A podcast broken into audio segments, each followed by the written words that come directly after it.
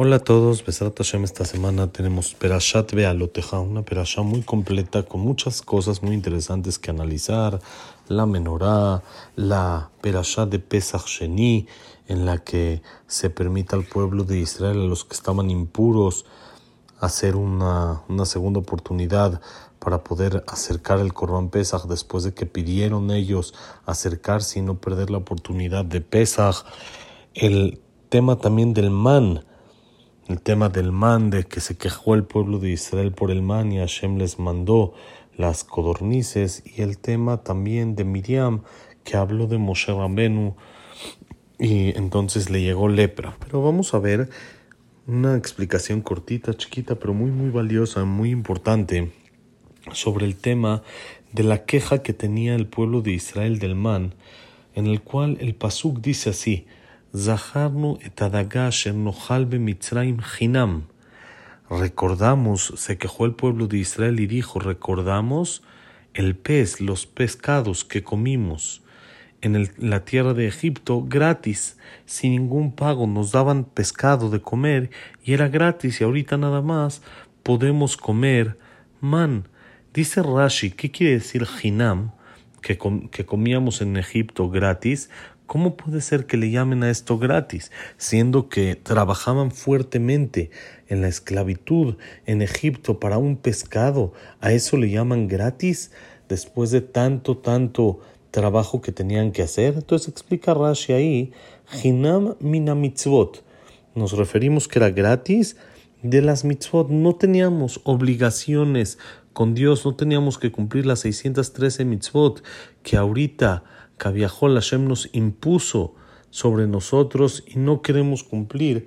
Y allá, con trabajar de manera física, sin trabajar en nuestra espiritualidad, sin cambiar nuestras cualidades, sin cambiar nuestra forma de ser, sino simplemente con trabajo físico, es como nos daban el pescado y por eso se quejaron. Dice el libro Birkat Pérez en la parte de atrás, en la parte de la numerología dice algo muy interesante. Dice, Nojal mitzraim hinam, las palabras comíamos, recordamos el pescado que comíamos, comíamos en Mitzrayim de manera gratuita. Estas tres palabras, contando por cada palabra un número más, suma lo mismo que bli mitzvot, sin mitzvot. La palabra bli mitzvot con dos vavs suma exactamente lo mismo comíamos en Egipto gratis es sin mitzvot y de acá aprendemos algo muy importante y muy interesante. La persona no le gusta tener responsabilidades. En el mundo en el que vivimos hoy en día, la gente quiere no ser responsable, la gente quiere que lo dejen hacer lo que él quiera y no tener una responsabilidad y una obligación para con la sociedad de esto sí se puede hacer o esto no se puede hacer.